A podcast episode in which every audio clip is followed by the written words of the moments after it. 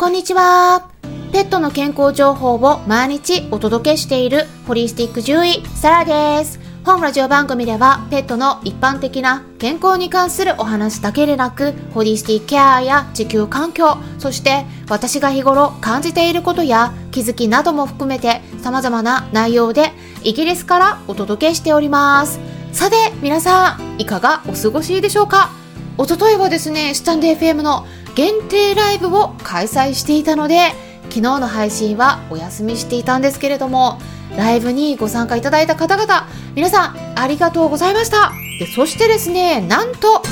ギフト付きでレターをいただいておりました。はい。はいということで ギフトいただきありがとうございます。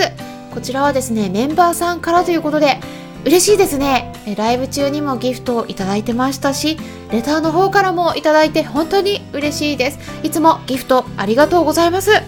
でそして今回のレターではご質問があったのでお答えしていきたいと思います。タイトルにあるように血液検査をしたら血が濃くなっているということなんですがこれに関してはですね結構実はあるあるなんです。他の方も同じことで疑問に思っている方がいらっしゃるのではないかなと思いますのでこの場でお答えしていきたいと思います。興味のある方はぜひ最後まで聞いてみてください。それでですねかかりつけの先生から指摘を受けていない場合もあるのでこの音声を聞いてくださっている方は血液検査の結果があればぜひその結果を見ながらこの音声を聞いていただくと、え実際に一緒に暮らしているこの血が濃くなっていないかどうか聞きながらチェックできるのではないかと思いますので検査結果を手元に用意して聞いていただければと思います。もしくは今ね外出中ですぐに手元に得られないっていう場合は、まあ、一回聞いていただいた後にもう1回ねお家に帰って検査結果を見ながら復習がてら再度聞いていただくといいと思います。まずはですねいただいた文章をそのまま読ませていただきますね。お名前の記載もあったんですが一般公開で読んでいいかわからなかったのでお名前は一応伏せておきます。こういった文章でした。いつも有益な情報ありがとうございます。サラ先生のプライベートなことなど毎日の配信が楽しみです。質問です。うちの猫8歳不妊済みミックス猫 5.3kg BCS3 から4の間くらいです。赤血球1065カッコ550から1000ヘモグロビン18.1カッコ8から15 PCB49.6 カッコ27から45えちょっとここで解説しますとこのカッコというのは基準値ですね。うん。これで書いてくださってるとすごく助かります。実はですね検査会社によってこの基準値って違うんですね。なので、えー、この括弧のね基準値書いてくださるとねすごく助かります。ありがとうございます。で赤血球の数値が高い問題についての質問です。多血症の疑いとのことでこれ以上上がったらエリスロポエチンの検査をしましょうと言われて経過観察中です。この子は以前から赤血球の数値がいつも高めです。獣医師から体質ですねと言われましたがこのままケアをせず過ごしていいのか不安です。食事はドライフードプラス手作り食または K9 ナチュラルで水分補給には気をつけてます。サプリメントやハーブなど血液サラサラになるようなケアの方法を教えていただきたいです。ということだったんですが確かにちょっと数値は高めですね。血が濃い場合っていうのは特に RBC 赤血球の数っていうのが増えていたりあとはですねまあこれは2つ言い方があるんですけれども項目としては PCV っていうものかもしくは HCT っていうものでこれまあヘマトクリットって読むんですけれどもまあこれらですねそして、えー、ヘモグロビン。まあ、この3つの項目が高くなっているかどうかっていうところで判断するんですけれどもこれはですね、まあ、ヘマトクリット例えば説明しますと血液の中に血球がどのくらいの割合を占めているのかを示す数値になるんですね。でこの辺り、えー、RBC そして HCT もしくは PCV そして HB って言ってヘモグロビン、まあ、この3つの数値が上がっていたら、えー、ちょっとね多血症の疑いがあるというふうに考えるんですけれどもこれね先ほどもお話ししたように特に猫ちゃんでは結構見られるんですね。なので解釈には注意が必要です。なぜ猫ちゃんに多いのか言いますと、まあ、猫ちゃんっていうのは水をあまり飲まないからなんですね。ドライフードを与えていればさすがに水は飲みますけれども飲んでても全然足りてないことが多いんです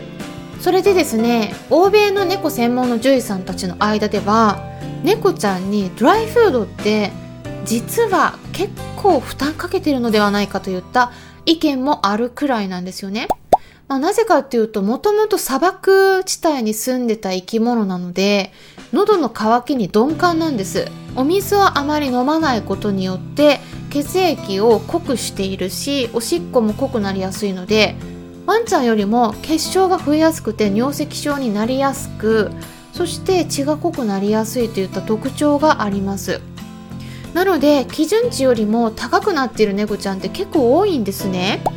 ただその程度問題になります基準よりもあんまりにも上がりすぎている場合はさすがにですね血がドロドロになるしあとは腎臓の腫瘍とか生まれつき心臓の病気があるとかそれからですね甲状腺の機能が更新している甲状腺機能更新症っていう病気の場合でも血が濃くなることがありますのでその辺りを調べていった方がいいですね。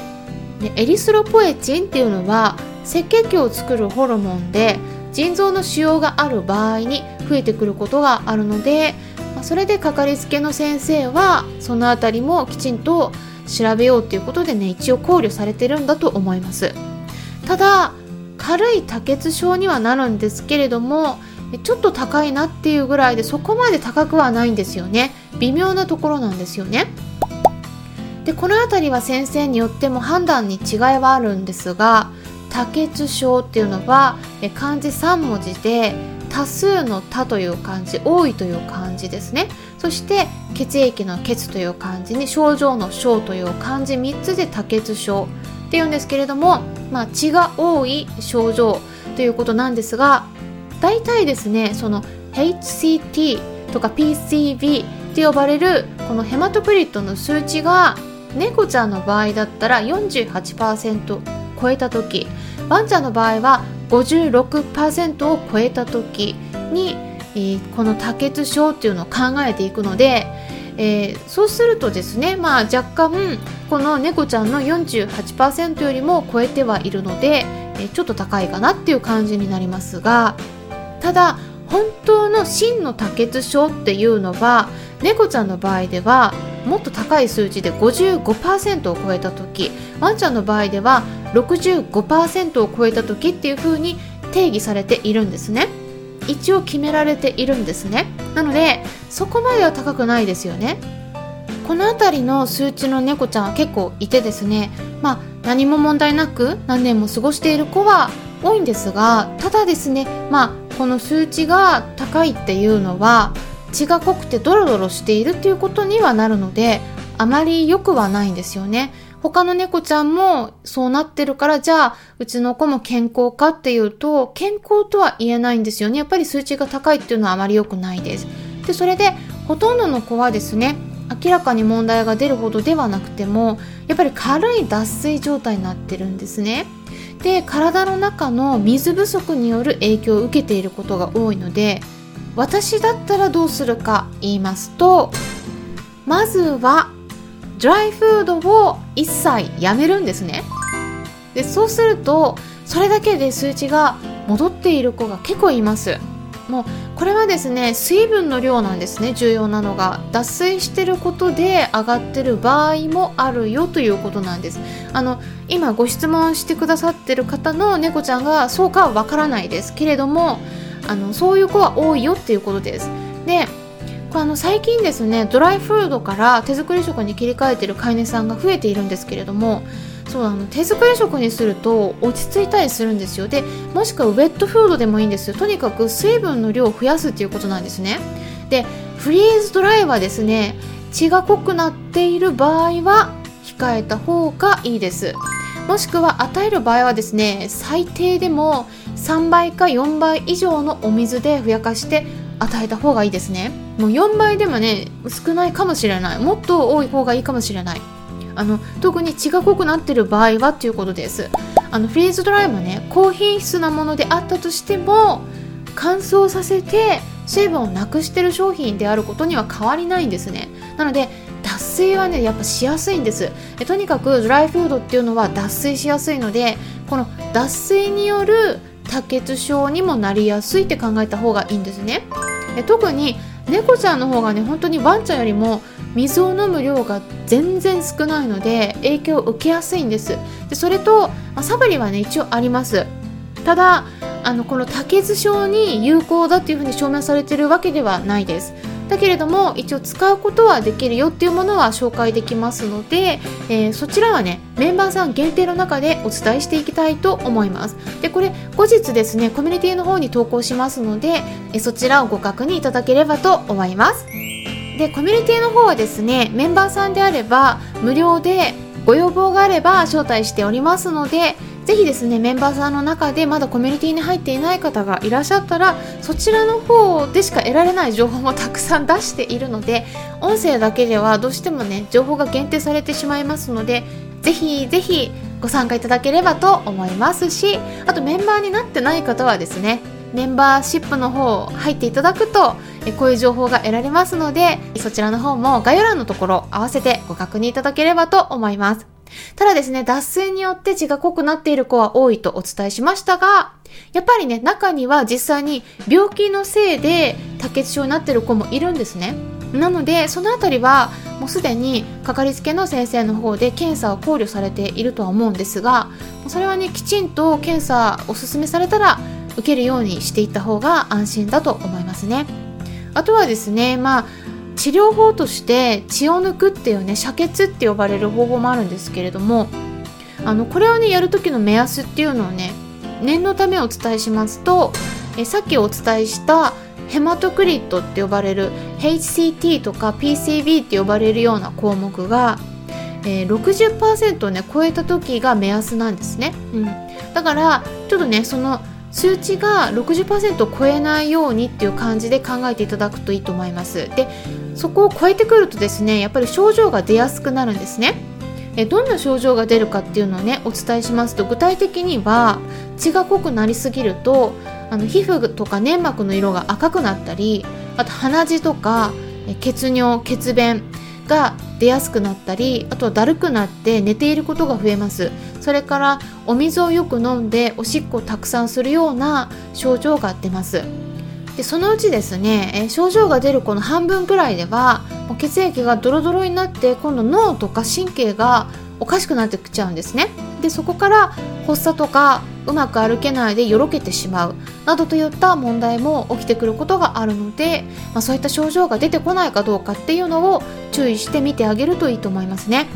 で簡単にお話ししてたんですが今回質問してくださった方にとってそして同じように気になっている飼い主さんにとっても参考になれば嬉しいです。参考になったという方はよろしければいいねボタンのクリックとかフォローもしてくださると嬉しいですしそれからですね今週もイベントがありますのでお知らせしていきますと5月14日夜の9時から次回はですねドッグトレーナーのなおちゃん先生とのコラボライブをさせていただきます。ということでもう早いもので明日ですよ。はい。あのワンちゃん猫ちゃんはなぜ人を噛むのかという内容で一緒にお話ししていく対談になりますので合わせて日程の方を押さえていただければと思うんですけれどもえこれはですね9時からっていうのは Voicy の方でお話しするんですがその前の夜の8時半からの方ではクラブハウスのペットのホリスティックケアクラブの方でも同じくなおちゃん先生とお話ししていきますがまた別々の内容になっていきますので前半後半という感じでお話になりますから是非合わせて両方ご参加いただければと思います。楽しみにしていってください。で、そして他にもレターの方からいただいたご質問あるんですけれども、また別の機会にお答えしていければと考えておりますので、少しお待ちいただければと思いますし、また他の方々もですね聞きたいことがありましたら今回のような形で音声の方から回答しておりますのでお気軽にスタンデー FM の場合ではレターの方やコメントからそしてその他の場合でも質問箱の方からでもご質問をお寄せいただければ嬉しいです。これからもためになる情報発信していきますのでよろしければいいねボタンのクリックを押していただいたりフォローしてくださると嬉しいですしもしも周りにこういった私がお届けしている情報に興味のありそうな方がいらっしゃったら紹介してもらえたらさらに嬉しいです。いつも紹介してくださってる方々本当にありがとうございます。それではまたお会いしましょう。ホリスティック獣医サラでした。